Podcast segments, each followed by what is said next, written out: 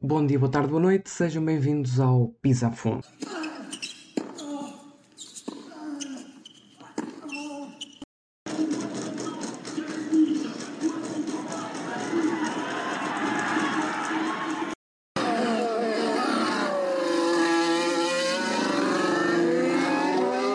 Ora, sejam todos muito bem-vindos a mais um episódio do podcast Pisa a Fundo.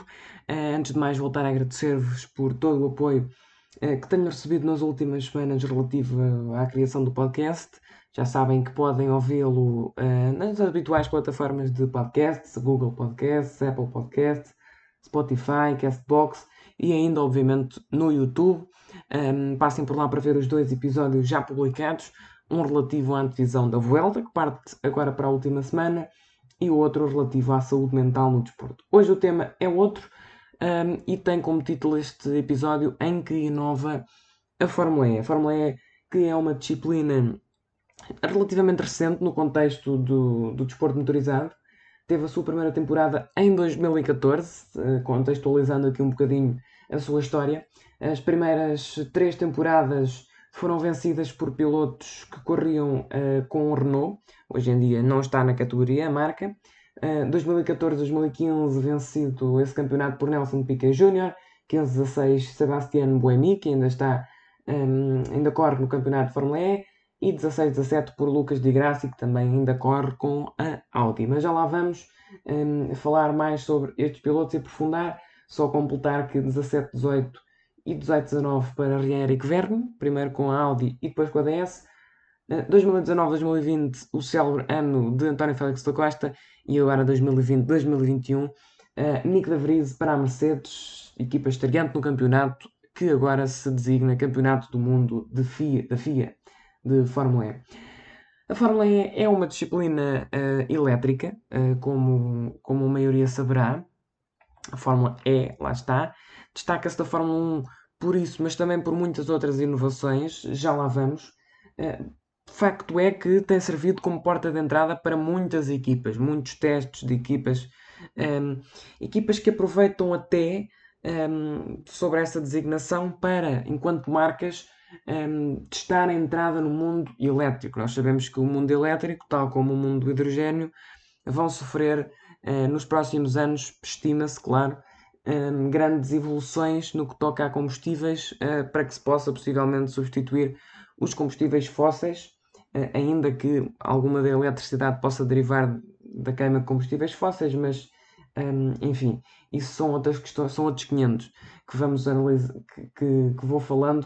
Uh, também muito no blog Ansus, se quiserem passar por lá, link na descrição se estiverem no YouTube. Uh, são essas equipas que, que, têm entrado, são elas, por exemplo, Mercedes e Porsche.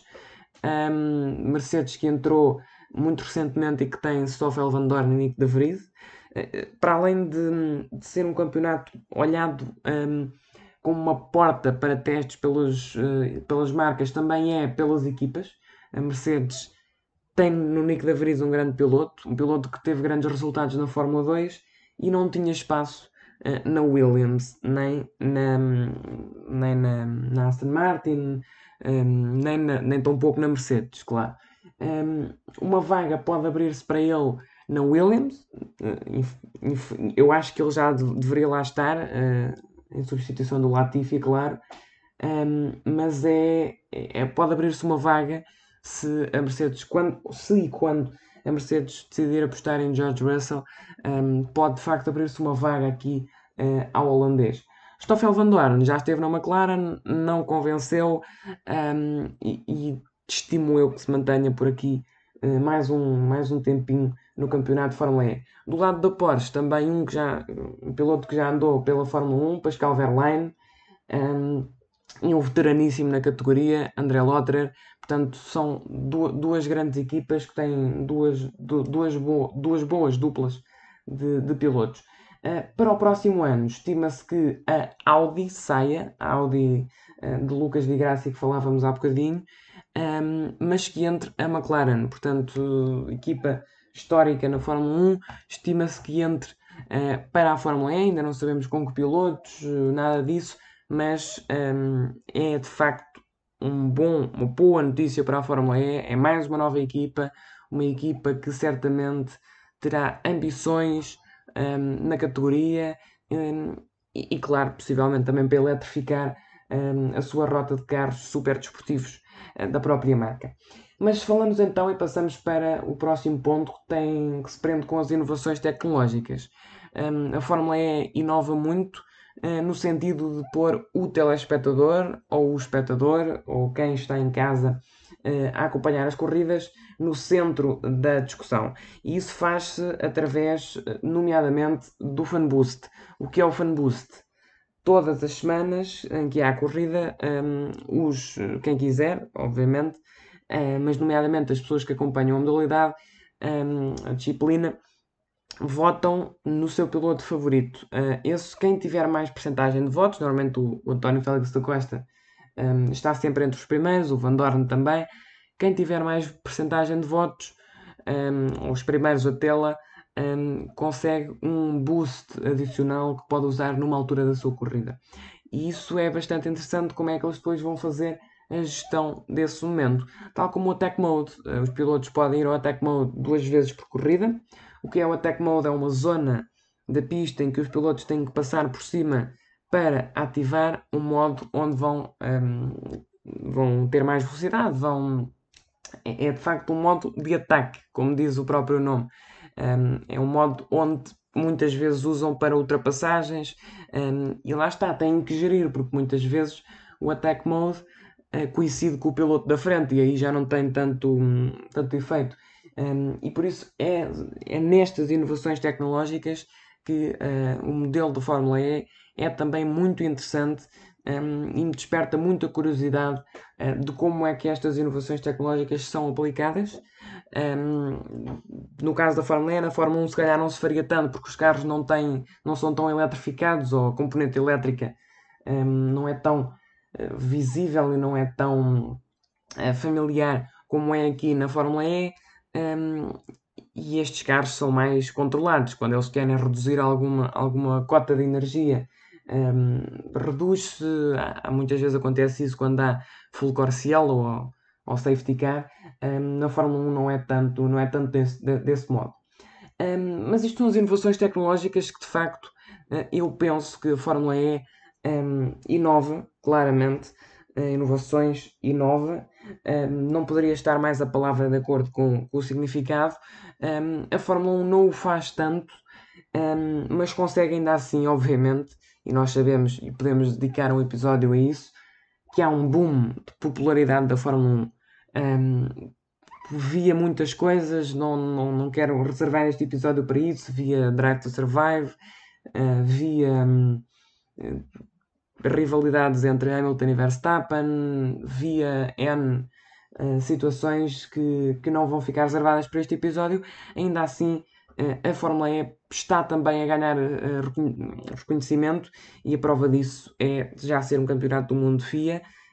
A prova disso um, ajudou também a isso, catapultou a Fórmula E em Portugal a vitória de António Félix da Costa. Claramente, temos um português na categoria, isso é obviamente muito bom. E depois também temos vários nomes um, interessantes um, que, que, se metem ao barulho: Henrique Vergne, Pascal Verlaine, Van Dorn, como dizia há bocado. Boemi, que já, já guiaram Fórmula 1 um, e isso traz também algum reconhecimento.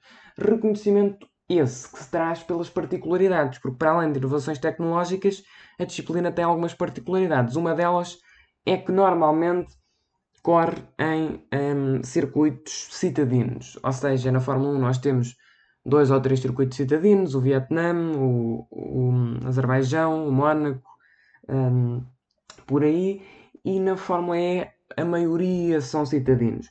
E porquê é que eu digo a maioria? Porque nos últimos anos uh, tem-se adaptado um bocadinho, os últimos anos, ou muito, muito, muito recentemente mesmo, um, tem-se feito algumas, tem-se feito algumas corridas em circuitos, um, circuitos mesmo. Lembro-me de Valência este ano, salvo erro, um, e eu, muito sinceramente, não fiquei tão fã. Uh, uma das coisas em que a Fórmula E, uh, a meu ver, vamos lá ver, se é para haver um circuito, uh, claro que a Fórmula E não é tão veloz como a Fórmula 1. Portanto, não há aqui uma lógica de, de, comparação, nem tem que haver uma lógica de comparação entre, entre as duas, meterem as duas disciplinas na, na mesma, no mesmo espaço. Eu penso que não, não é por aí a lógica a seguir. A Fórmula E deve voltar aos circuitos cidadinos, porque é onde há mais. Um, nós vemos às vezes os onboards, os, os uh, drivers eye que vimos agora na câmara do Alonso, já víamos há muito tempo na Fórmula E, e, e o perigo, um, a tensão um, que se vivem uh, na Fórmula E, que parece que eles vão sempre enrolados às, encostados às paredes, um, passa a expressão claro, um, é brutal ver isso à velocidade que eles vão, que não é tanta comparada com Fórmula 1, lá está, mas que ainda assim um, é, é, muito bom ver e, é muito satisfatório, obviamente, ver, nomeadamente pela câmara, primeira pessoa do piloto que eu referia agora, uh, que, que o Alonso usou em Spa, ou que vimos imagens do Alonso em Spa, um, e, e, que muitas pessoas começaram a, gostar muito da câmara, mas que a Fórmula e, na Fórmula E já existia, portanto, eh, não é uma inovação um, em termos de categorias FIA. Tudo isto traz de facto mais atenção da FIA, eh, nomeadamente através da classificação como campeonato da FIA de Fórmula E. Um, e essa atenção depois denota-se, eh, por exemplo, nas televisões. A Fórmula E um, era vista e eu acompanho a, a disciplina há um tempo. Um, sempre gostei, para quem está curioso, sempre gostei muito da Jaguar. e agora, este ano, próximo ano, vou-me virar mais, lá está. Sou sempre time McLaren e, portanto, vou-me virar mais para, para a equipa britânica. Mas eh, já acompanho há um tempo e sou do tempo, vá, digamos assim, em que só, da, só dava no Eurosport. Um, e como nós sabemos, a Eurosport tem emissões muito boas, atenção, uh, tal como no ciclismo. Eu acompanho muito a emissão de ciclismo no Eurosport, tal como do, de ténis, o S Open, Roland Garros, etc. Tem emissões muito boas, agora não dispõe se calhar de tantos meios como dispõe a Eleven. E a Eleven começou a apostar na Fórmula E e muito bem, quer através da, da hashtag, da hashtag FA11, quer através do estúdio pré-corrida, pós-corrida, a Fórmula E, a Eleven inova na Fórmula E relativamente àquilo que se fazia na Eurosport. Isso aproxima as pessoas, quer queiramos, quer não, porque o desporto, um desporto para ser cada vez mais popular globalmente tem que, tem que ser também popular localmente, ou seja, as comunidades e sociedades em cada país têm que começar a aderir mais a esse desporto. E no caso da Fórmula E, isso acontece com António Félix da Costa, que deu aqui um boom, como eu disse, ao, à Fórmula E em Portugal. Uh, em esse boom do António Félix da Costa junta-se uh, a Eleven, um, que vai a trazer aqui toda uma nova emoção e, claro, mantém-se na Eurosport, volto a dizer, sem desprimor para as emissões da Eurosport, que são também um, muito interessantes. A Fórmula E vai continuar um, a toda a eletricidade, portanto, o campeonato tem mais que futuro. Atenção, mais que futuro. Um, e é um futuro que um, tem que ser muito bem planeado, porque há muitas equipas a quererem sair. Já se fala que a Mercedes, campeã do mundo, vai sair. Muito bem, uh, por, equipe, por cada cota de equipas que saem, temos que garantir que há equipas que ficam, claro. Uh, e, portanto, há que garantir cada vez mais equipas. Uh, não, não querendo que se faça da Fórmula E um campeonato secundário da Fórmula 1, uh, é interessante esta lógica de apostar em, pilotos que subiram da Fórmula 2 e não têm uma oportunidade na Fórmula 1 pelos mais diversos motivos, um, de mais diversos mesmo. Um, e essa, essa oportunidade que foi dada. Agora poderíamos estar aqui a discutir se, se a oportunidade do Nick de Vries podia ter sido dada ao Nick ir ser retirado Lance Troll ou Mazepin ou, ou, etc. Mas isso, pronto, somos nós a discutir. Uh, a verdade é que a Fórmula 1 é assim, ok? Uh, acho que sabem do que é que estou a falar, portanto, todos os, os, constrang os constrangimentos e todos, todas as particularidades e peculiaridades um, da Fórmula 1 um, prendem-se com, com, o dinheiro, com a atenção, com os patrocínios. Isto é a Fórmula 1, é a realidade. Uh, nós poderíamos criar outras alternativas, nomeadamente na Fórmula E, que já começa a atrair alguns patrocínios e ainda bem, mas que é uma disciplina que permite mais ao piloto. Claro que é difícil a adaptação. Nós estamos a falar de um piloto, por exemplo, lembra-me agora de outro, de outro exemplo, Sérgio Sete Câmara, uh, Oliver Turvey, Oliver Turvey, era da McLaren. Um, estamos a falar de pilotos que vêm para a Fórmula E, um, recambiados, digamos assim, da Fórmula 2 uh, eh, ou de campeonatos um, que não chegaram à Fórmula 1 e que se calhar até têm uma habituação mais difícil à Fórmula E porque os carros são completamente diferentes, porque a mecânica é completamente diferente, mas ainda assim tem a sua oportunidade. E eu acho que é cada vez mais nisto que a Fórmula E deve residir, para além de continuar com as inovações tecnológicas, de continuar com a entrada de equipas, e acho que a Fórmula E tem muito futuro. Esta é a conclusão que eu gostaria de dar a este episódio. A Fórmula E tem futuro. Quanto à Fórmula 1, Brevemente teremos também episódios. Este foi o primeiro episódio do podcast dedicado ao desporto motorizado e também o primeiro episódio do podcast do mês de setembro. O próximo episódio vai passar pela estreia da rubrica Sistema Aberto, que fala de transferências. Um, é já daqui umas semaninhas, a não perder. Vamos focar-nos em, em, transferências de ciclismo, onde a Bora e a Emirates estão a arrebentar tudo, mas ainda há mais novidades que certamente quererão ver.